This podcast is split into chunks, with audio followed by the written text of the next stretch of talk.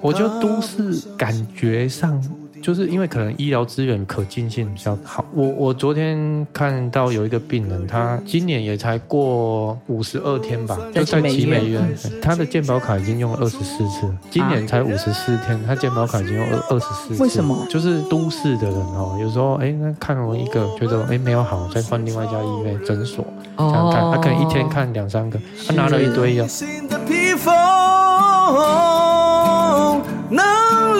强背负越重的责任，最后一里路，让我们一起完成。超人医师加油站，大家一起来说赞，加油加油！我是柴油小姐阿南，哎，我是奇美医院张培义张医师，张医师好，哎，你好。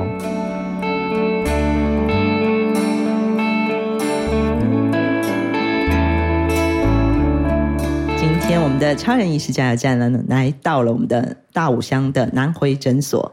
但是怎么刚刚有听到一位是奇美医院来的张医师呢？啊，是这样的，因为我们从二月开始啊，我们奇美台南奇美医院正式的做每周三的支援医院，然后我们的张医师呢，就是我们的支援医师之一。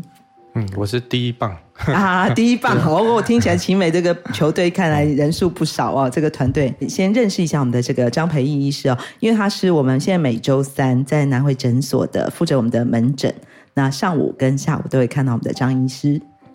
哎，那个也是上个月才临时接货哦，这个月开始要支援啊，所以那时候我想说，哎，我刚好放八天假。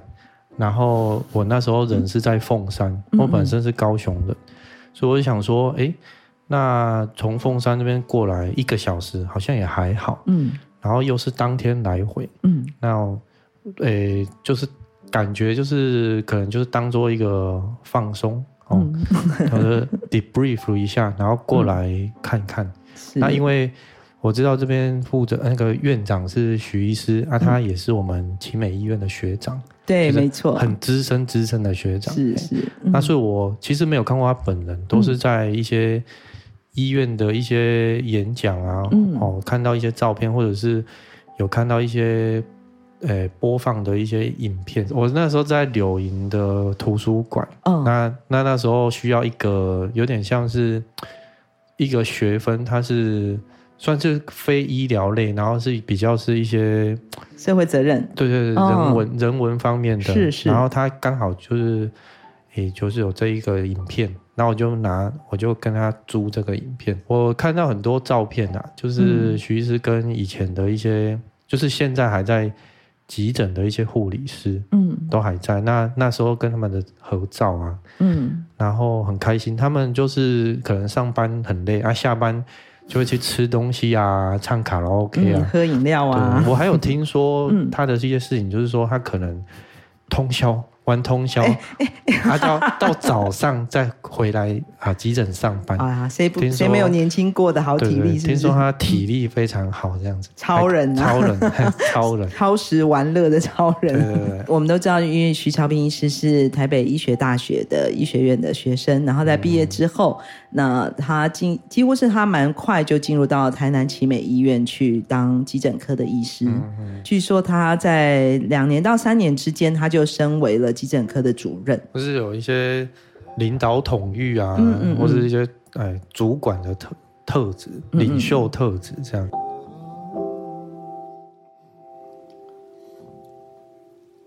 张医师，你是哪里人啊？哦，我是高雄凤山人。哦，刚刚有讲到嘛，嗯、所以你是南博耶，南部。对，其实南回地区啊，就这个地理位置来讲，其实我们跟南台湾的。距离其实是最近的，对对对对。虽然那个徐医师念的是北医哦，但是他后来真正工作的是在台南奇美医院，所以他好像回家的这条路也比较近一点，这样子。是是嗯，哎，我我也是北医的，哎，我是哦，原来你也是 北医的学弟。我我大学是念台北医学大学哦，然后我一开始是药学系，然后大学毕业是拿药师，就是拿药师执照。然后后来就回来那个成大念研究所，所以我又花两年时间是就成大药理所毕业。他毕业之后就想说先去当兵，因为有些有些同学就直接念博士班，嗯，嗯，但是我一直在卡在说，哎，是不是还要再走研研究这一条路了？嗯，所以那时候有一些不确定性，所以先去当兵。嗯、那当兵就在那个左营，那个高雄啊左营，嗯嗯，嗯 那那时候要站哨嘛，就是会看着那些那个海上的船，这样慢慢的走，慢慢的走，慢慢走，然后就站哨，嗯、然后慢慢思考一下，就是说后面到底要。什么样的职业啊，或是后面的路要怎么走？那那时候可能很多同学可能有去药诊所的啊，或者有些去医院的啊。嗯、哦，他比较有挑战的是临床药师。嗯，他、啊、其实事实上我可能那时候也对临床比较兴趣，我想要走很临床药师这一块。嗯，那临床药师那个时候实习是在台北荣总。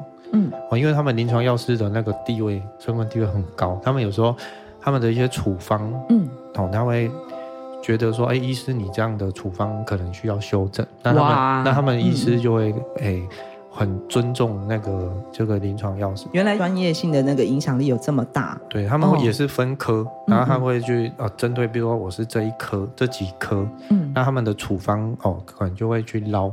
哇，还细到分科的，对，对对，所以他们一个办公室哦，好几个临床药师这样子，那也是要做一些研究啊，或者是，诶，就是要去做教学，嗯、因为在硕士班就认识女朋友嘛，就是后来 就是想说，诶，那就是后来什么？就是现在后来就是我老就是你的前女友，对对对，现在变老婆，是，那那时候就觉得说，他要继续走研究。所以我后来又思考了一下，啊，那时候有接触到那个学士后医学系。嗯，学士后医学系就是你大学毕业完，那你直接就是一般的医学系需要念七年，那学士后医学系只要念五年，他就少掉前面两年的时间。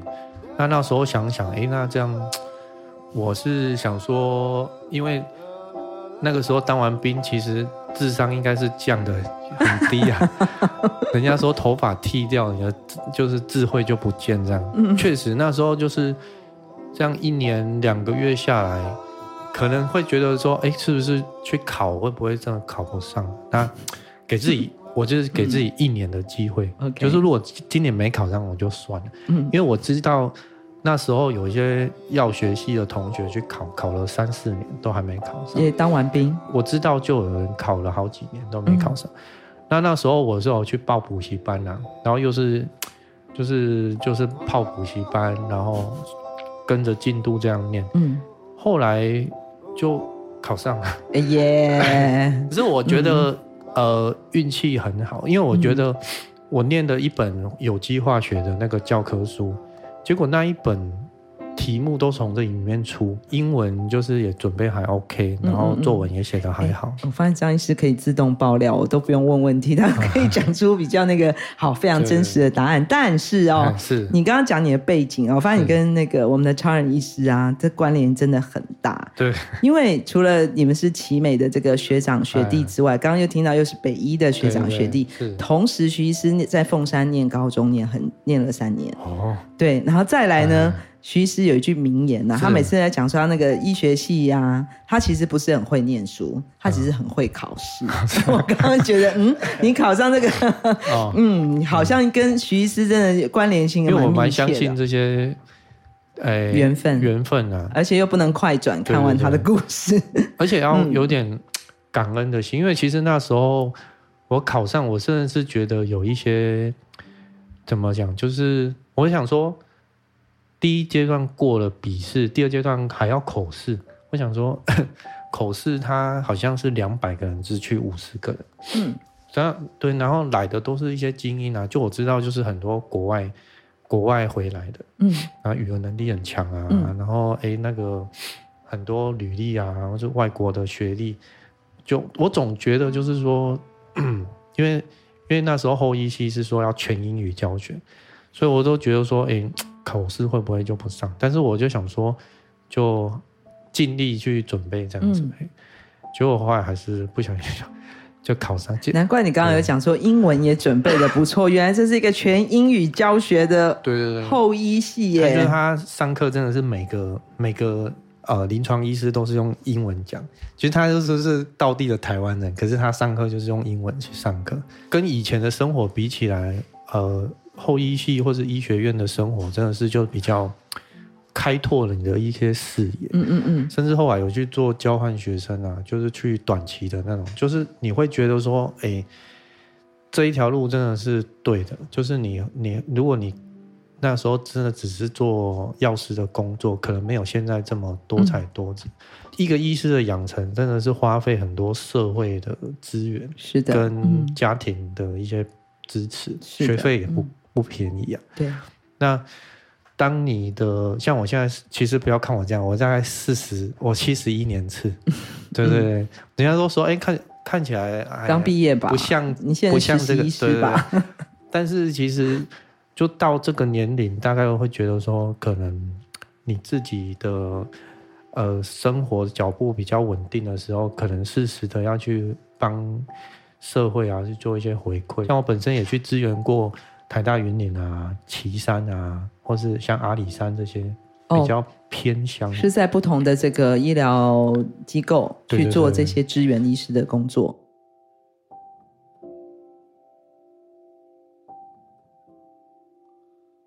急诊其实是一个急诊，它目前今年统计好像说，在线上的急诊医师年龄是最最最年轻的，最年轻的，就是平均下来是最年轻。急诊医师他就是有一个特性，就是他有点，诶、欸，就是很多样化的 multitask。他他其实不是单一，就是像哦，你是啊，比如说你是肠胃科医师，嗯嗯嗯你就专注在这个，嗯，嗯嗯，哦，但是像一棵树一样。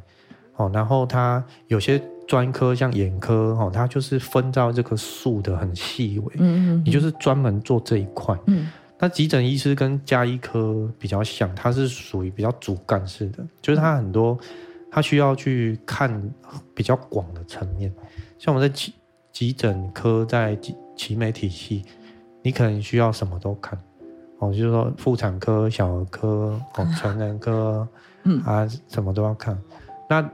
不会怕，就是说陌生环境的，嗯嗯。就是你，你可能哦，比如说今天去跟呃那个消防局的那边上课，嗯啊，明天去一个某个学校上课，嗯，那有时候去卫生所啊做做超音波，嗯、有时候去厂医，好、啊、去给人家咨询，啊。就什么都所以都可以尝试看看，所以其实是非常贴近我们日常生活的各种面向的，对，对，对不对？比较走出医院这样子。这也是当初你选急诊科的原因吗？对，就是诶、欸，可能不知道是双子座，哎，就是哎，又自己爆料，我还没问到呢。变化，就是这种比较变化，它比较不会让职业倦怠啊，就是它其实比较会，诶、欸，就是你。像你在急诊上班也是，你就是在高压环境之后，你可能要稍微，诶、欸，就是闲下来一点，然后跟旁边的人稍微聊个天啊，嗯、或者是哎、欸，稍微让自己的这种紧张的神情可以稍微调试一下，调试一下，嗯，对对啊，像来支援其实就是像这样啊，就看看大海，看看平常没有看到那么多的诶、欸、水鸟啊，然后。风景很好，空气很好，所以你从当兵一直到现在都很喜欢看海，是吧？而且你看双子座就是自带那个不无聊系统，对吧？对所有的事情都讲究，绝对不能无聊。所以 不管是看还有什么，都会看出你自己的那个滋味。双子座可能比较跳痛，就是 没有。思考比较跳跃式，那徐医师又这在这里呢？这个超人医师跟你的关联性呢是有点靠近，他是金牛座啊，隔壁隔壁。对，不过当初他其实他有聊到说他当年为什么会选急诊科啊？呃，某种程度我觉得那个过程想法跟你有点像。嗯。那那时他，因为他其实当然，他从七岁他就已经决定他未来要当医生嘛，嗯、所以他去念医学院的时候，他也很清楚有朝一日他是要回到家乡的。哦、然后当时他在进入医学院的时候，他才发现说，哦，急诊科是一个可以呃各个科目的面向都可以接触到。嗯，那他觉得可能他自己来自于偏乡嘛，他很知道他的家乡不可能每一科医师都到齐，是，所以只好靠他一个人去把所有的科目都能够接触到。也许是最大的一个价 CP 值最高的一个科目，所以后来选择急诊专科，应该是有这个考虑啦。急诊科跟加医科其实是跟我们其实跟我们的病人的关系是最直接、最接近的。对对，嗯，其实社会责任也是很重，因为其实我们台南，诶，一开始进去住院医师的阶段就遇到登革热大流行，然后后来就流感大流行，然后后来还有维冠大楼倒塌，嗯、是的，然后后来又呃 COVID-19 嘛，新冠疫情起来，那再来又是个。登革热又来了，是的，哎，然后后来就是哦，流感也是上来，所以其实只要社会有一些流行病啊，或者是重大灾难，像我们那时候维冠大楼倒塌，像奇美、成大啊，都要去那个维冠大楼旁边驻点。那比较轻松的，像像什么古都马拉松啊，支援啊，就会去支援啊，盐水风炮，其实支援很多都是。找急诊处去支援，所以其实徐医师之前也有分享到，当、嗯、当年是那个八仙尘爆的案事件发生的时候，他在新双北市嘛，嗯，对，那当时当然台北市、新北市所有的医院几乎都是投入了这个呃就急急诊的急症的呃治疗，是，他就说如果这件事情发生在台东，嗯，那就完蛋了。对，因为连最全国最高最密集的这个医疗资源的台北市、新北市的，对于这样子这么巨大的一个灾难，都有那个措手不及的、不够人力不够的这个状态，那更不要讲我们台东了。对，嗯、这边医疗确实是比较匮乏，这样子。对，所以所以徐医师那时候他的感慨是这样的一个感觉：一百多公里的南回公路，有着美丽山海景色，却是台湾医疗的缺口。徐超斌医师默默在台东服务二十年，希望可以将医疗照护及时送到病人身边，生命就有了活下去的机会。我是钟欣凌，请支持南回医疗照护服务，线上捐款，请上南回基金会网站，捐款专线零八九二三五九二零，帮忙急需被照顾的长辈。那时候到奇美医院又是一个什么样的关系啊？奇美医院我。高一 高一的后医系毕业之后是在高一，因为我们我实习是在高一，因为我们最后一年是实习。嗯，他实习是在高一，后来啊、呃、毕业之后 PGY 我因为太太太那时候前前女友是在台南的成大医院嘛，哦，他是他是应该是成大医学院的博士班。嗯嗯嗯，那所以我那时候就想说。那还是来成大 apply PGY，嗯，嗯，那成大也有投，然后呃，那个奇美也有投，OK。那两家医院，一个是公立，一个是私立嘛。嗯、奇美比较快放榜，嗯，对对，他先放榜。那那时候就想说，嗯，奇美先放榜哦。那问一问，哎，奇美的风评也不错，嗯，因为他是那时候。人家讲是幸福企业，那当然是创办人许文龙先生，他的他的他是一个非常有人文关怀精神的，嗯，啊，所以想说，那 PGY 这两这哎、欸，我们 PGY 那时候是一年啊，嗯，后来才改成两年，我们那时候一年，那时候哎、欸，待一待，觉得集美医院哎、欸，还蛮有趣的，嗯、就是一它不像一般医院，它的那个墙壁会挂一些艺术化。嗯嗯，一些很多艺术作品，对对，很多艺术作品，然后蛮讲究人文的。有时候大厅会有人拉小提琴啊，唱歌啊。呃，安宁病房，哎，常常都有人在唱歌。哎，还有那种狗狗会进来哦，抚慰病人的。哦，是，可就觉得这家医院跟。呃，以前待过的医院有一点不太一样，所以听起来就是一个身心灵的疗愈都非常的重视的一个医疗环境哦。对对，嗯、所以后来呃 apply 的时候，我那时候 apply 两科啦，一科是外科，嗯，然后一个是急诊科，嗯，那外科，因为我那时候可能看了很多影集，我就觉得说。一个医生如果不能动刀，好像有点残废的感觉。OK，所以所以我就我那时候其实是比较想要走外科，可是后来大家都说，哎，在奇美的话哦，就是急诊好像风评比较好，因为以前有一句话叫“北星光南奇美”哦，所以那时候就想说，好，那不然冲一个看看。嗯，那选急诊其实。之前刚刚讲的那些跟急诊有关的特色有考虑，当然其实还有一个是，呃，如果下班急诊室下班真的就是就是，呃，就就结束，就是说你你的病人可能就会交给下一个医师，就交班了，算是轮班制度。对你跟的，你跟这些病人就是曾经拥有，但是不会长相厮守的。像如果你是外科医师，哦，你开完刀的病人，可能现在目前有些状况，你可能要回来医院啊。嗯嗯嗯。妇产科就更不用说了。嗯嗯。可是我急诊，你下班，哎，好像就有自己的生活时间。所以那时候，哎，还蛮多人对急诊好像这个轮班工作这个制度还不错。嗯嗯，认同。所以那时候还蛮多人走急诊，但是刚刚讲的那些。疫情嘛，哈，过后，哎、最近走急诊的变很少了。为什么？因为灾难太多了吗？我们那一届招了八个人，嗯，然后今年只招两个人。是哦，对对啊，明年好像也是两三个，嗯、就是跟之前比，呃，现在的，哎，现在的医学生可能真的会想要，就是走急诊的意愿好像在下降，有些可能。想走医美啊，或者是他们可能会走比较相关的科系，整形外科啊、皮肤科啊、牙医、牙医、眼科、兽医，对对对，嗯，哦，兽医也不错，对，也。因为 因为宠物没有健保卡，送自己的小猫咪去看医生的时候，我想说为什么宠物没有健保，好贵呀，好几万才出来，真的真的真的。其实走急诊我是觉得蛮有趣的啦，嗯，就是你今天你不会一直都，比如说你今天肠胃科医师。大家进来就是肠胃的问题，那你，你现在是急诊医师，一个一个人来，他说发烧，你可能要从很多地方去做病史询问，然后去切入，那他有很多很多原因啊，那连不同族群啊，不同的职业，他可能又有不同的病症，嗯、就像侦探一样，所以对诊断病疾病有兴趣的人，哎，走急诊其实是对的。不，当然说如果。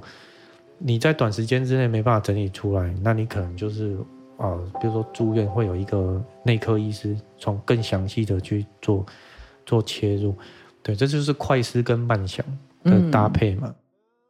嗯、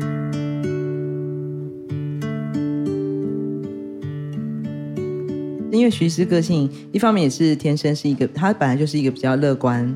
阳光的人啊，然后几乎有点，我们可能讲他有点大而化之哦。嗯、然后我就想说，你当医生怎么能大而化之呢？嗯、后来总有一天，我终于想通了。嗯、我觉得在急诊室啊。每天在面对的就是人最重要的事情就是生跟死嘛，对，对，对，最关键的问题是这个。是，那急诊室几乎这个命题是每天都在他你的工作时间内发生的。那还有什么比这个更大条的事？没有啊。是啊。所以急什么？我当然不是在讲治疗的时候，是说在处理其他事情的一个思考的模式的习惯的时候，就觉得哎，他为什么都可以这样子缓缓的、慢慢的，然后不能讲大而化之，应该是说比较放松。嗯。哦，原来是因为你们的急诊室。是另外一种节奏感，而且碰触的都是最大条的问题。对，嗯，就是有些急重症进来，真的就是变化很快。嗯嗯，嗯，那你要面对的就是，比如说你面对一个疾病的变化，嗯，对对，那个心脏也要够强。可是你那你那面对家属，也不是只有治疗病人啊，嗯，你还有家属，对，然后家属也会有情绪嘛，是。所以你要面对很多。举个例子，如果说呃，比如说病人突然心跳停停止，嗯嗯，哦，家属听到一定是崩溃大哭嘛。那、嗯、你要你要稍微安慰他一下。嗯。那有也有遇到家属直接跪下来说：“拜托医生，你一定要救他。”对啊，其实就是针对家属的这个家属的部分哈、哦，也是在急诊的一大挑战。就是说，所以其实情商也要够哈，EQ 跟 IQ 都要够。你的情绪变化，对啊，像有些有些医医师或者是在职场上，哎，你会觉得说，啊，情绪不能起伏太大这样子，哎，但又不能太冷酷。对对对对，嗯、这个就是要，嗯、因为我们也是会接触到小朋友，是。小朋友如果感受到你的冷酷，嗯，他就会不想让你看。嗯，对对对，所以，呃，就是有一点时候是感觉是要演一下，在 在急诊室你，嗯，这是一个舞台，哦，你你你的有些 OS 不能直接讲出来，好的，对，就是一个专业度要拿出来这样。双子座已经是天生的演员了，能够在那个不同的空间跟对话的对象都会有。你们自己的一种呃话术，双子座在就是一种开心，就是有一种嗯，那个气氛就会是比较缓和的。有双子座的朋友，请大家珍惜啊！亲爱的孩子，你在呃奇美的那个急诊待了多久啊？如果从住院医师到主治医师，真正在急诊是走九年，嗯，那 PGY 是一年，嗯，大概十年在奇奇美这样子，嗯，对不对？这样听到目前为止，感觉上你在急诊室好像还蛮。怎么我们讲如鱼得水吗？急诊有它的有趣的地方啊，是是是还有它迷人的地方。现在、嗯、很多学长在急诊的一些呃耕耘啊，哦，就是会让你觉得说，哎，急诊的未来真的是也是充满着光明面的。好的，只是说，只是说你还没有踏进这个领域的时候，嗯、你可能。没有办法感受到它迷人之处。嗯，嗯，对对对对。不过你刚刚有提到，因为你刚刚讲急诊迷人之处在于每一个走进来的，每个不不一定走进来啊，每个送进来的病人，他的状态可能是各各种各样都有。对。然后你也要考虑到他的疾病之外，你可能要考虑他的文化面向、他的种、他的他的背景。他的所有的事情都都是你在观察的时候的一些参考，对不对？对，嗯，这不免让我想到，其实你也是在，你刚刚也有提到了，其实你也会，你也曾经参与了不少的这个偏向医疗的资源，嗯，哦，然后你讲到的就是那个地方性，嗯，就在不同的地方的偏向医疗资源上面，嗯，它其实都是不同的，就是你所做过的一些偏向偏向医疗资源，包括哪些地方，那他们的不同在哪里？各地的。各地的这个病人是特性真的是完全不一样，像、嗯、像以前在台北荣总啊，嗯、那个时候荣民，荣民 Okay, 你拿药拿很慢的时候，他拿拐杖敲那个药局呢，拿 快一点，拿快一点。嗯，前一阵子还有那个新闻说，那个药师真的崩溃，他就把药直接端着盒子撒出来，就说你们要要自己拿。OK，崩溃了，嗯、这已经是崩溃。就长辈的你那个脾气比较，对对对对，嗯、那。之前在阿里山会遇到很多观光客，嗯，那时候大陆客蛮多的，然后还有一些新加坡啊、马来西亚啊，哦，因为那是一个观光的重要的景点，美国、英国那些都有。那在地的原住民也、哦、也蛮多的，嗯，我们周族的朋友，病情病人就是跟大家那时候想象的不太一样，急诊很多哦，比如说无家可归的啊、流浪汉啊，然后路倒的啊，哦，就是这些。这些全部都会塞在基层这样，但如果你的一些社工啊，或者是一些支持系医院的一些后续的一些照护系统，如果没办法支持的话。啊，就很很麻烦，就是他们就会一直堆在急诊这样子这样。其实我们你刚刚提到这个面向啊，呃，不仅是在偏向，你讲的应该是一个比较属于弱势族群。对对对。然后常跟一些瘾会绑在一起，我们说酗酒，对对对，或者长期他可能是忧郁症，他可能是在这个心理压力上非常大的，所以这些事情好像是环环相扣的。是对，然后。这样子的社会百种面向，急诊室是看到最多的。我们也有医院也有去义诊一些偏乡的一些部落，嗯，好像很多都是肌肉酸痛，嗯，就是说很多是工呃职业伤害了，对，应该可以这样讲。对对对，嗯，这几年基金会呃开始投入了这个在地服务之后啊，也会慢慢发现说，其实我们的病人的疾病的。种类啊，也跟我们原先之前早早些年的啊、呃、了解是不同的，越来越不同。嗯，嗯那除了长辈的这些，我们说高龄化之后的成、嗯、这个慢性病啊、老年疾病之外呢，其实蛮大的一个成分部分，其实是所谓的我们刚刚讲职业伤害。嗯，所以复健会变成非常的重要。是是是。对，那为什么会有这么多职业伤害？其实多数也跟大部分的人都必须到外地去做。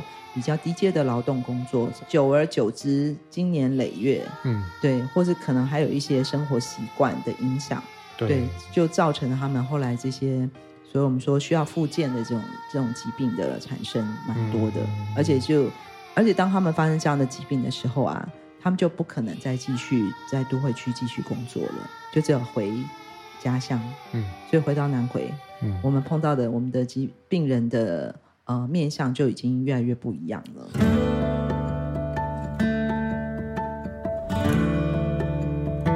这这个在南回的地区的这个门诊的状态，跟你想象中的强度很不一样。对对对。哦，怎么说啊？我一开始以为这边是走比较呃，有点像急诊这样子，嗯嗯嗯，就是可能呃，救护车会过来啊，诶，来好像是以门诊为主这样子。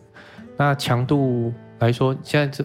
救护车好像都是送附近的那个卫生所，嗯、就是大武卫生所的紧急医疗照护中心。对对对，嗯、那后来好像发现，哎，都是门诊，所以后来有那个病人进来，我们就会呃把看诊时间拉长一点，嗯、跟他闲聊一下、啊。嗯。哦，就说啊过敏的，然后说这个过敏针打完会有点像喝酒这样邦邦的哦。嗯。我还骑车等一下要小心什么，就是会跟他们大概啊，他们我就原住民的感觉就是很好相处，然后都笑笑，爱聊天，很爱聊天，笑笑的。嗯。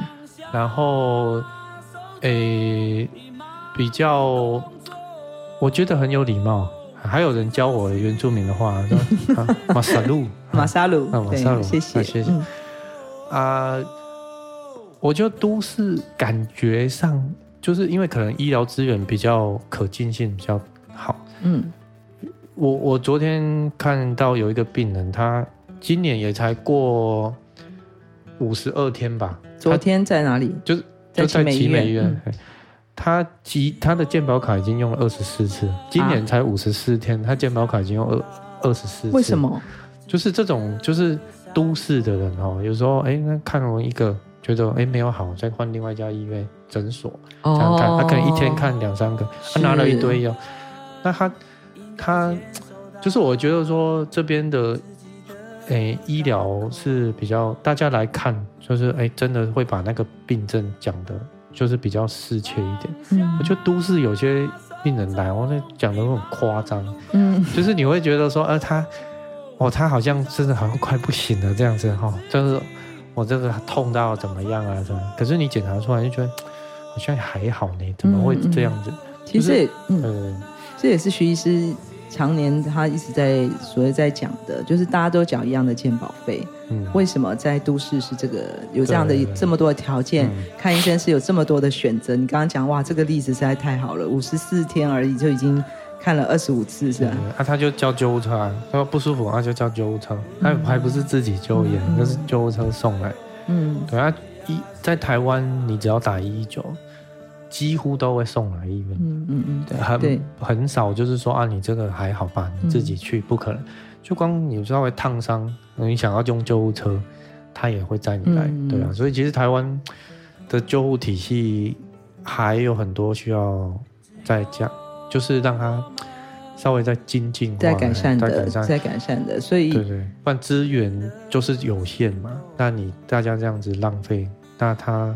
做不出，如果真的突然有些需要紧急救护医疗，那可能哎，就是反而排被排挤到了。对，所以徐医师那时候也是很感慨，就是我们南回的乡亲啊，就是小病就自己等着让他自己好。对对对。对，那如果大病的话，就是看是路长还是命长。对，的确，呃，我们在这边由于我们的医疗资源相对真的少很多，所以其实大家来看病其实是蛮珍惜的，而且。嗯，因为我们现在这个张医师是来这边，我们是支援我们的定点门诊。嗯、那其实这时候我们的超人医师并没有闲着，嗯、他现在正在居家医疗当中，嗯、也就是还有连走到诊所都困难的病人。嗯，那南回基金会我们现在做的事情就是让医护人员走到家里去做居家医疗。嗯嗯、这也是趋势啊，以后的那个居家医疗会越来越盛行。那我们奇美医院也是一直在推这一块，嗯嗯，哎，它的服务量就一直在增加，嗯，这两次的诊门诊，其实我看到很多小，哎，小朋友，嗯，妈妈带小朋友来，都会觉得说他们在家里就是把他，呃，先照顾好他小朋友，就是尽量先不看诊，就是先用一些传统的啊治疗方式。其实我觉得这样的想法也是蛮健康的，他们其实蛮珍惜那个，哎，这个。就是医疗这个门诊，他会真的是需要的时候才来这样子。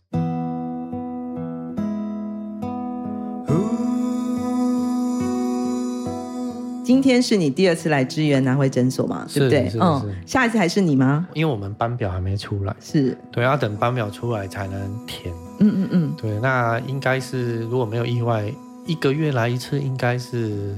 应该是最基本的啦。最少我们一个月都可以看到张医师一次，因为其实徐医师一直很希望我们在呃南回诊所也好，或者说南回地区，我们的提供的医疗是一个跟这里的居民一起生活、一起呼吸的熟悉的熟最熟悉的医护人员。所以我相信张医师即将要成为我们南回春友的一份子哦，在我们这里分享了这么多自己在学习医疗的经验，然后看到在急诊室看到的生命的各种面相跟点点滴滴，还有你的一份热心。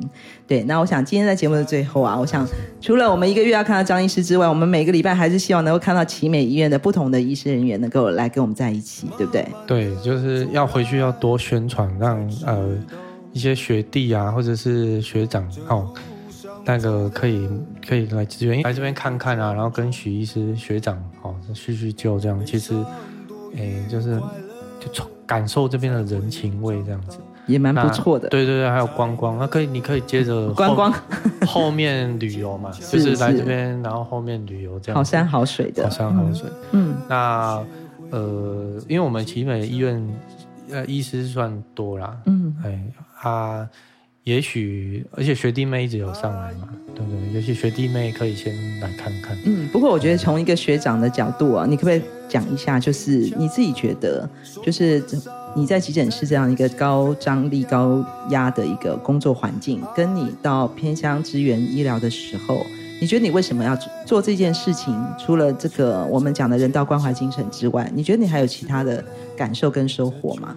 诶，其实来这边心理上是。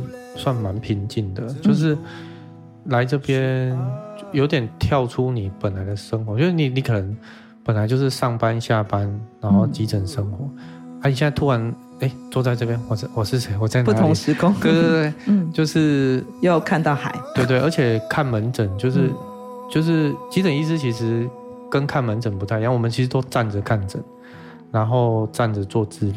那这样坐着，然后跟病人这样聊一聊，其实是也是建立人跟人之间的那个关系的一个蛮好的一个试验场。因为其实跟我们跟我们平常生活真的是不太一样。嗯，然后来心理上是蛮平静，然后回到家会感觉还是有一些收获的。嗯，就是不是说只有这边帮助那个乡民，其实我们回去有时候搞不好收获最大的是自己。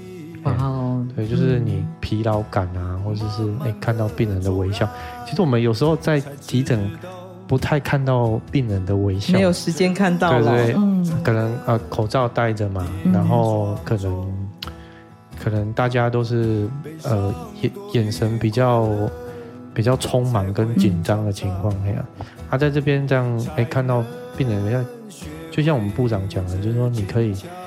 诶，可以回想说，他自己当初当医生的一个一个心路历程，这样。一个初衷。对对对对，嗯、算是也是蛮不错的一个感受。所以回到家，哎，睡得好像比较好。好啊，好，我们今天谢谢我们的张医师来到加油站跟我们分享。来，张医师，你学会的那句台湾族语是？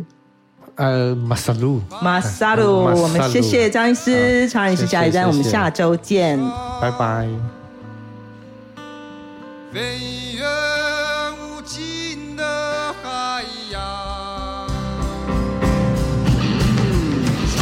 台东到屏东这条南回公路上，有一间超人医师加油站，二十四小时不打烊。我们在这里与你分享南回公路上的故事。本节目是由医疗财团法人南回基金会制作，我是柴油小姐阿南，我是宝赖，我们下周见，加拜加拜。